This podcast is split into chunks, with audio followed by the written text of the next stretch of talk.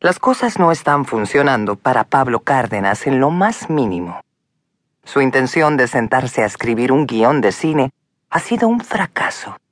Guión por el cual incluso ya recibió un adelanto, un jugoso adelanto, como se ha encargado de recordarle su agente los últimos dos meses, convencida de que esa es una eficaz maniobra de presión para obligarlo a empezar de una buena vez la tarea de escribir las 90 páginas que prometió entregar lo más pronto posible. Hay productores esperando, un director que quiere entrar al set. Leslie llama siempre por la noche, cuando Pablo ha renunciado ya a la idea de seguir mirando el monitor de su laptop, torturándose con esa página en blanco que nunca se llena. Se supone que no existe mejor momento para un escritor que el comienzo de un proyecto. Ese minuto exacto en el que la historia pierde la virginidad con la irrupción de la primera letra que tiñe de negro lo que hasta un segundo atrás era el vacío. Pero no, no avanza, no puede, no ha podido.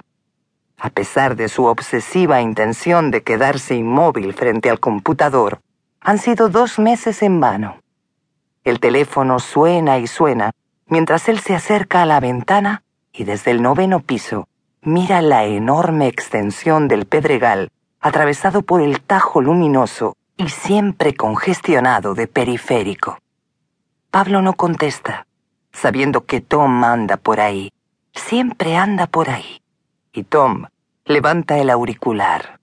Pablo piensa que es lo mejor que se entiendan en inglés entre ellos a ver qué mentira cuenta su novio para justificar que él, una vez más, no se pondrá al teléfono para explicar que hoy tampoco pudo. Que hoy, al igual que ayer y antes de ayer, no fue capaz. No, darling. Pablo is still working at his office. Sure, love. You know him. He's going to finish the script by the end of the year. You know him. He's the best. Pero incluso Tom ha empezado a dudar de su propia mentira, porque Pablo no da muestras de saber cómo empezar. El año 2001 está a punto de estrenar agosto en Ciudad de México. No me interesa escribir de una fotógrafa de los años 20. No me interesa en lo más mínimo ese personaje. Fue lo que dijo hace ya casi un año, en su último viaje a Los Ángeles, cuando se reunió con Leslie Aragón en su oficina. La mujer le explicó que Tina Modotti no era cualquier personaje. Si Edward Weston era el padre de la fotografía moderna, Tina Modotti era la madre. Puro cliché, pensó Pablo. Lo tiene que haber visto en Internet. La noche anterior, él había hecho el ejercicio de buscar información en Google. 166.000 enlaces salieron a su encuentro en menos de un segundo, gritándole su ignorancia con respecto a la Modotti. Pero a Pablo le dio exactamente lo mismo. Su tendencia natural a desconfiar de los gestores de los grandes movimientos culturales despertó en él un instantáneo sentido de alerta.